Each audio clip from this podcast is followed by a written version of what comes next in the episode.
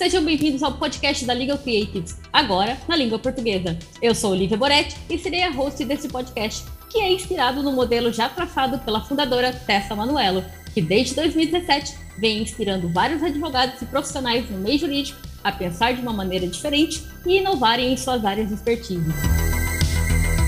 E neste episódio, Katsuri Machado conversa com Sinara Batista, advogada que atua como designer de serviços jurídicos e junto à coordenação acadêmica da Fintech Tech School, Direito, Finanças e Tecnologia.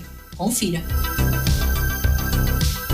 Então, Sinara, eu queria que você falasse um pouco da sua trajetória e como que você chegou hoje nessa posição de sócia da Fintech, legal designer, advogada. Como que foi esse percurso?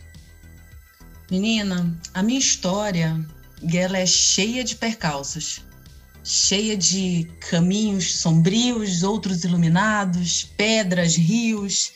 Eu sou do Amapá, eu moro em São Paulo aqui há quatro anos. E tem uma música, tem um samba brasileiro muito conhecido que é Eu vim de lá, eu vim de lá, pequenininho, eu sempre canto essa musiquinha quando eu vou falar da minha história, porque eu, eu me sinto muito pequenininha vindo de onde eu vim, de um estado esquecido. Muita gente pensa que Amapá e Acre é o mesmo lugar, às vezes se confundem e me perguntam: ah, mas é perto do Acre? Não, gente, é super longe do Acre, super longe. O Amapá é um lugar pequeno, pobre, baixa arrecadação tributária, mas a alma e a cultura das pessoas são os bens mais valiosos. E eu vim de lá. As minhas raízes, a minha cultura é toda de lá. E o início da minha história profissional começou com a odontologia, que eu exerci durante 15 anos. E fui um tempo dentista da Amazônia, atendia comunidades ribeirinhas isoladas nos braços do rio Amazonas, então foi um trabalho social muito relevante na construção da minha personalidade, na construção dos meus valores.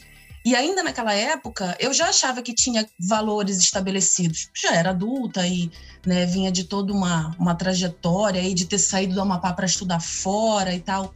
Mas viver é, esse dia a dia de pessoas isoladas nos rincões aí do Brasil, nesses lugares distantes, vivendo em extrema pobreza, foi me edificou muito como ser humano. E eu fiquei transformada depois dessa experiência. 15 anos se passaram, eu atendendo como dentista, mas eu sentia assim uma insatisfação íntima. Parecia que faltava uma peça para se encaixar naquele negócio de propósito que a gente ouve tanto falar, né?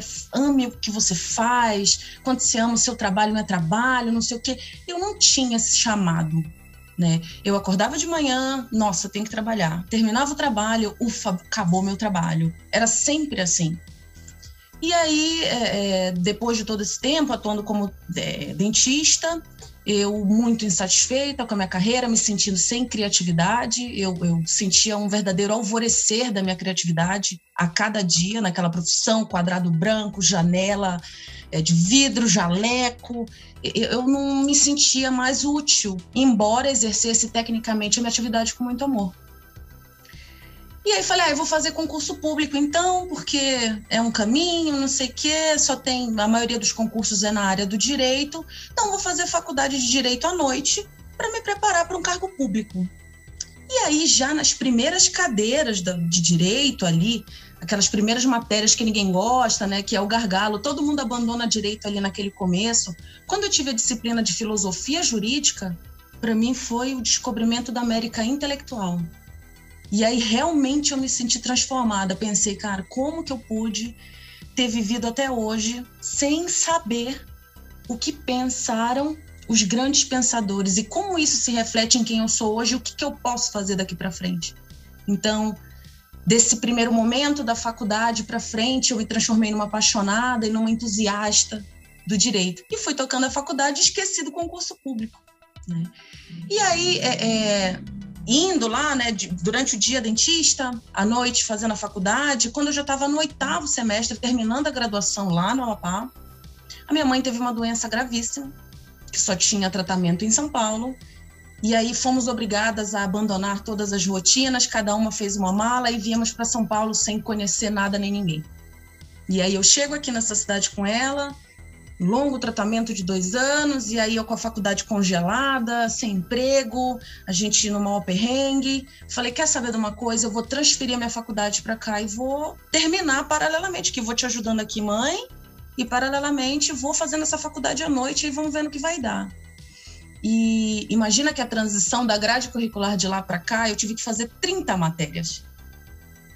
Então eu fazia 30 matérias online o dia inteiro e sete presenciais à noite. Então assim foi um grande desafio para mim, mas fui firme ali no propósito. Vou terminar esse negócio em um ano. Eu fiz essa compatibilização oitavo, nono, décimo semestre, apresentei TCC, fiz a prova da ordem, passei. E agora? Que, que eu vou fazer em São Paulo? Eu não conheço ninguém.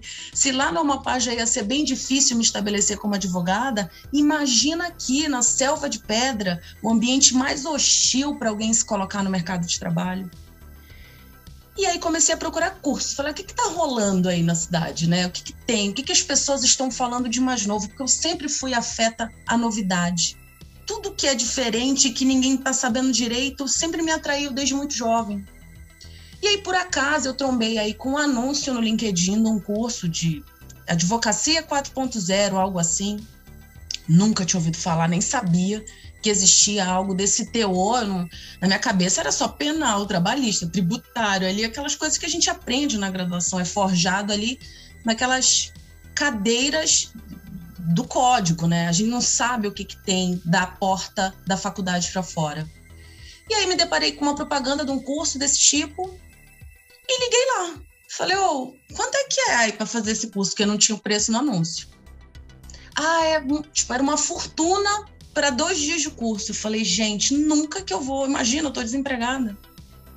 Aí eu soltei, né? Falei, vocês têm algum programa de bolsa inclusiva para estudantes de baixa renda, para alguma minoria? Não, não temos. Falei, então vou fazer uma proposta para vocês. Vocês me dão uma bolsa e eu começo a produzir conteúdo para vocês. Que tal? Tu acredita que eles toparam? e aí eu não sabia produzir conteúdo, então eu tive que me reinventar, me transformei numa content maker assim, do dia para noite, fui ver tudo que tinha para fazer nesse sentido e comecei a produzir conteúdo para essa escola. E aí eles gostaram demais dessa iniciativa, já me ofereceram uma segunda bolsa e eu fui é, submergindo nesse universo de direito e inovação que era completamente inédito para mim. Eu nunca tinha ouvido falar que existia isso aí. E realmente, hoje não mais, mas assim, há quatro anos atrás, e hoje com essa velocidade insondável escala de, de, mudanças e transformações tecnológicas, há quatro anos atrás não era todo mundo que sabia que existia isso, né? Esse universo de possibilidades tão fascinante. E aí eu fui me aprofundando nisso, estudando cada vez mais, fui conhecendo gente, fortalecendo meu networking, e do nada eu comecei a virar uma pequena referência na produção de conteúdo dessa temática. E isso foi me abrindo outras portas. E eu fui usando esse mesmo tipo de estratégia de me colocar como estou disponível para te entregar algo de valor, que é a minha inteligência, o meu conhecimento, o meu potencial comunicacional, e você me dá uma bolsa de estudo. Fiz curso de engenharia jurídica e arquitetura jurídica, sempre nesse esquema, troca de saberes, da minha parte, da outra parte, e numa força conjunta de muita gente que atravessou meu caminho, eu acabei me tornando a Sinara Batista Legal Designer, que sou hoje, né? Abandonando esse lugar comum da advocacia tradicional que eu nunca participei, né? Eu nunca peticionei, por exemplo, só peticionei na prova da ordem.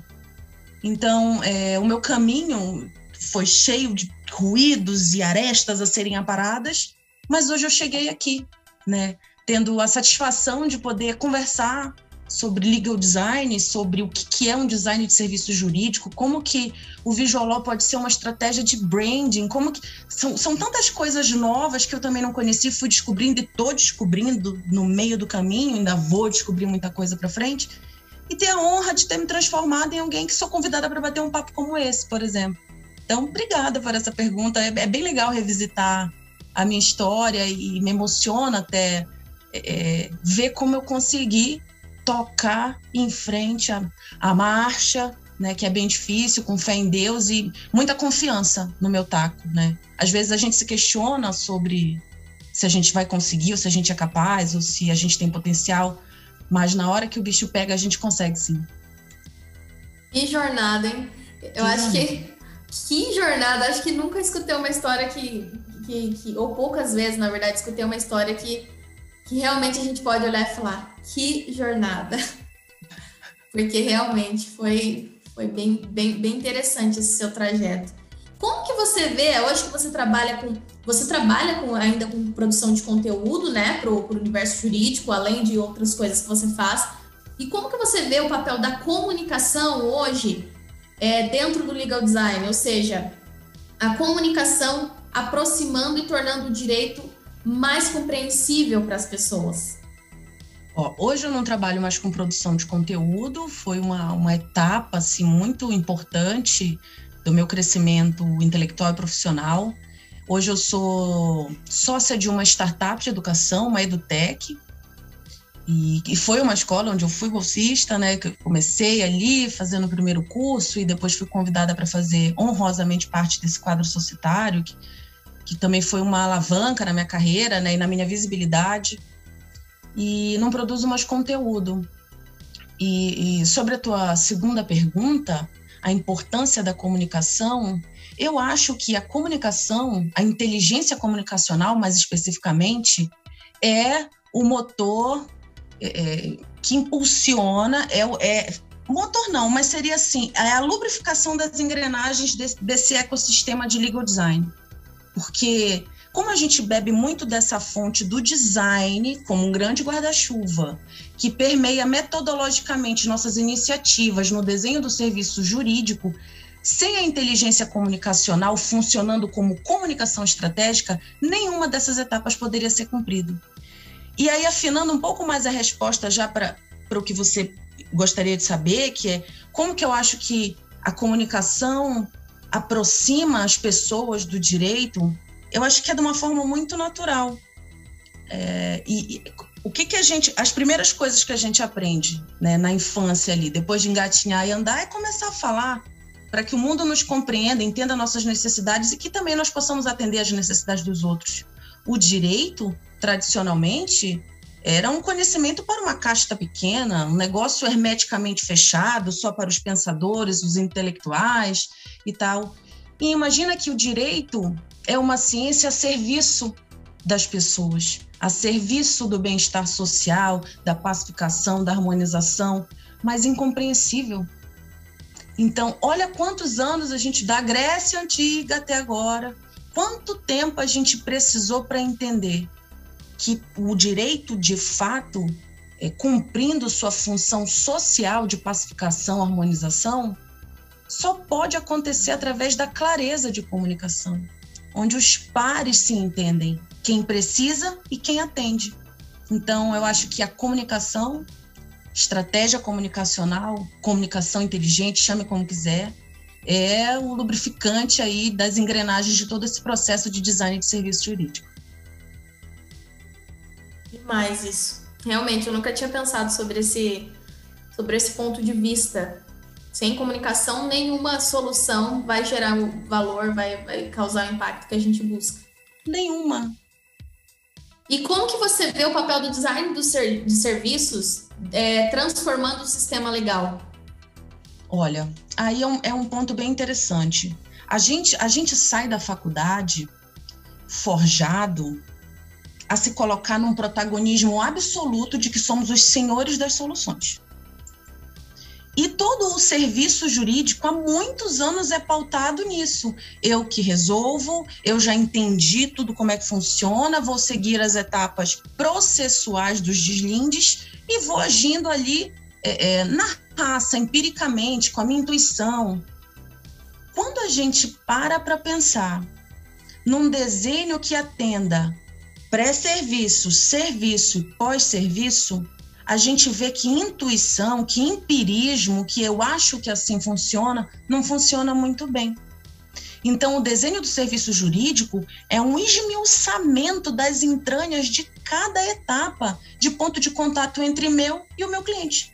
Seja o meu cliente uma pessoa, qualquer pessoa da sociedade, seja o meu cliente uma grande empresa que confia sua carteira para a minha administração jurídica, né? Então, quando a gente se senta e se depara diante de um sprint de serviço. Vamos pegar um serviço aí de um escritório trabalhista, por exemplo, onde a gente pega desde o primeiro contato desse cliente trabalhista que me acessa com um problema, buscando a resolução do seu conflito, até o sentença. E como eu vou me relacionar com ele depois, tem 1 milhão 550 mil etapas nessa trajetória. E o, e o, super legal do desenho do serviço jurídico é não ater-se propriamente só a parte técnica de execução, eu ser um, um advogado que executa muito bem os meus saberes legais. É, é, é um negócio que te chama, o, o desenho do serviço te chama para uma parte mais humanista da prestação, aonde você é, treina a habilidade da empatia com muita força, com muita, sabe, com muito apego a se colocar no lugar do outro em cada etapa. Porque se fosse eu aqui neste momento aqui inter, interpuser um recurso, como é que eu estou me sentindo? O papel do advogado é não só resolver o problema da lide, é resolver o problema da pessoa que o solicita. Porque imagina, ninguém procura um advogado porque está super feliz e quer trocar uma ideia sobre o futuro da vida. Né? As pessoas vêm até nós cheio de calo, cheio de problemas, cheio de tristeza, de angústia. E a gente não foi treinado para perceber essas coisas. A gente está ali atento ao código, como é que está o trâmite processual, que, que eu, qual é meu prazo. E as pessoas ficam em segundo plano. Quando a gente se debruça sobre o desenho de um serviço, como eu disse, esmiuçando mesmo cada etapa do que, que eu entrego, a gente se transforma num advogado humanista né? Alguém que esse negócio de gerar valor, quando a gente fala nesse assunto, é tão abstrato. Como que você gera valor na sua prestação jurídica? Tu fica assim, gera valor é etéreo, é, é, é fumaça, assim, não é, é um negócio que a gente não consegue, não é factível, não é um objeto que eu entrego para o meu cliente, tá aqui, eu tô te entregando o meu valor, não funciona dessa maneira. Então, como tangibilizar um negócio que é tão etéreo, tão abstração? Em cada etapa do meu contato com o meu cliente, antes, durante e depois da resolução do problema dele, é que transforma um advogado executivo de tarefas processuais e saberes técnicos em um advogado que é legal designer. É um cara que se preocupa com tudo que envolve o serviço que ele está entregando. É o desenvolvimento da visão holística de fato. E é tão bonito isso.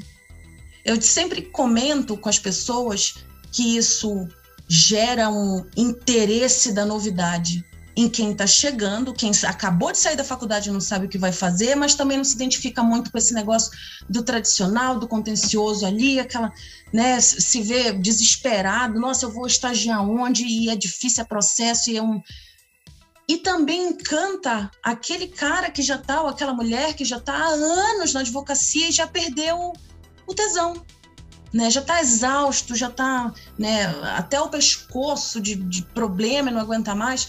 Então, quando ele se vê diante da possibilidade de transformar a prestação ou de começar a prestar um serviço de excelência, e que o, o retorno não é só financeiro, é um retorno íntimo de satisfação de entregar o seu melhor trabalho, aí não tem para ninguém. Aí todo mundo se rende ao design de serviço. Com certeza, e é isso que, que daí garante que alguns advogados consigam se destacar, né? Nesse mar competitivo que a gente vive, alguns conseguem entregar serviços melhores e é aí que eles, que eles ganham né, vantagem. É, tem, eu vi até um relatório esses dias sobre CX Trend, que é um sobre a experiência né, do, do, do cliente. E 89% das pessoas hoje estão dispostas a pagar mais por um serviço que, que, que proporcione uma melhor experiência. Então, assim, a gente caminha para um, um contexto onde as pessoas não aceitam mais qualquer coisa. E Exatamente. o que a gente antes achava que não se aplicava ao direito, né? A gente achava que ah, design de serviços é para, sei lá, empresas de é, relações de consumo, de, de você lá comprar uma bicicleta, um carro, uma roupa. Hoje a gente vê que a gente pode aplicar esses princípios do design no contexto jurídico. Quando a gente, quando a gente olha o direito como um negócio, e assim, muito longe dessa minha fala, levar isso para um lugar de mercantilização das práticas, de captação de clientela, não é nada disso. Mas imagina que alguém que me solicita e me paga para que eu entregue um serviço é uma relação de consumo. Eu não devo me envergonhar ou me acanhar por cobrar bem pelo que eu entrego. Né? Então, é, é, o, que, o movimento que a gente vê hoje, é, por exemplo, empre grandes empresas hoje buscam atendimento de escritórios de pequeno e médio porte. Por quê? Imagina que outrora, antigamente, só quem tinha uma reputação muito grande é que conseguia pegar grandes carteiras de, de multinacionais. Por que, que hoje esses executivos de grandes empresas buscam escritórios menores? Por dois motivos: atendimento personalizado e relevância da conta.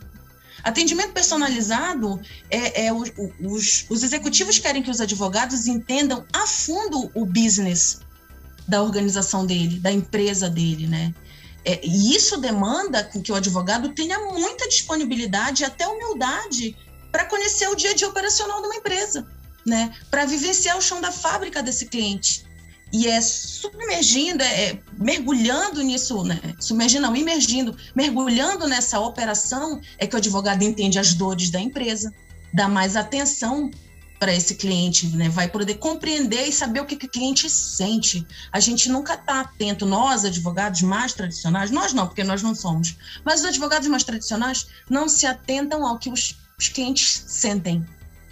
Só que os clientes acham que precisam. E a relevância da conta é uma, é uma queixa recorrente entre os executivos com relação aos grandes escritórios. O escritório, quando é menor, faz com que o cliente não se sinta só mais um faz com que o cliente se sinta o cliente, sendo mais ouvido, sendo mais atendido. E olha lá a importância dessa humanização das práticas. O cliente quer ser mais ouvido. Isso é soft skills. Isso a gente não aprende na graduação. Então a gente tem que treinar uma escutativa, tem que treinar uma inteligência comunicacional para conseguir captar essas nuances do que, que o cliente está sentindo para que o meu serviço realmente seja de excelência. É isso mesmo. Concordo demais.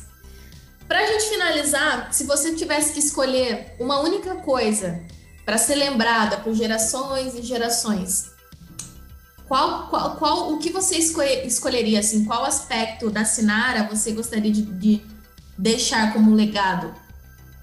Pergunta difícil essa.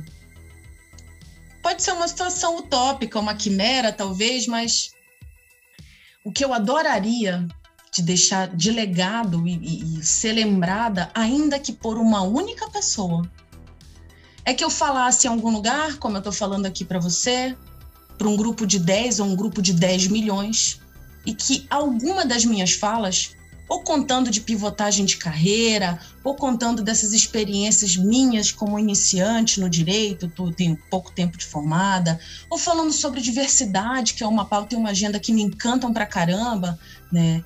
Tudo que tem a ver com o terceiro setor é um negócio que eu gosto muito de falar e trazer isso para o universo jurídico.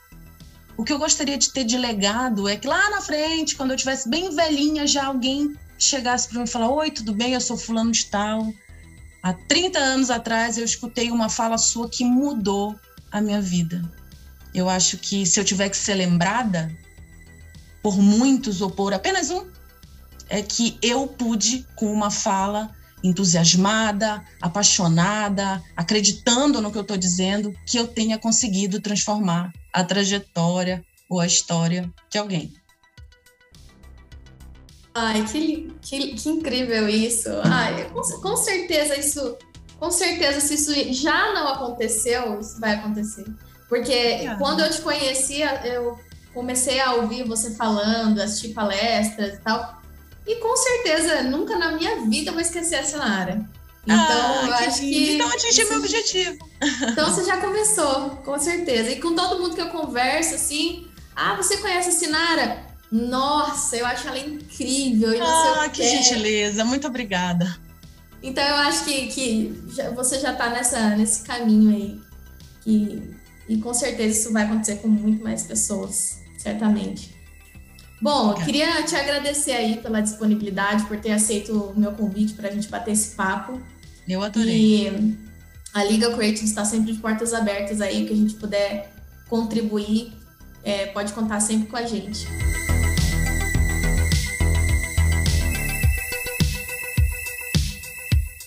E esse foi mais um episódio do podcast da Liga Creatives na língua portuguesa.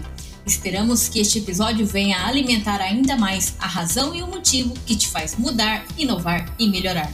Não deixe de comentar o que achou deste episódio. Acompanhe a Legal Creative nas mídias sociais. Até breve!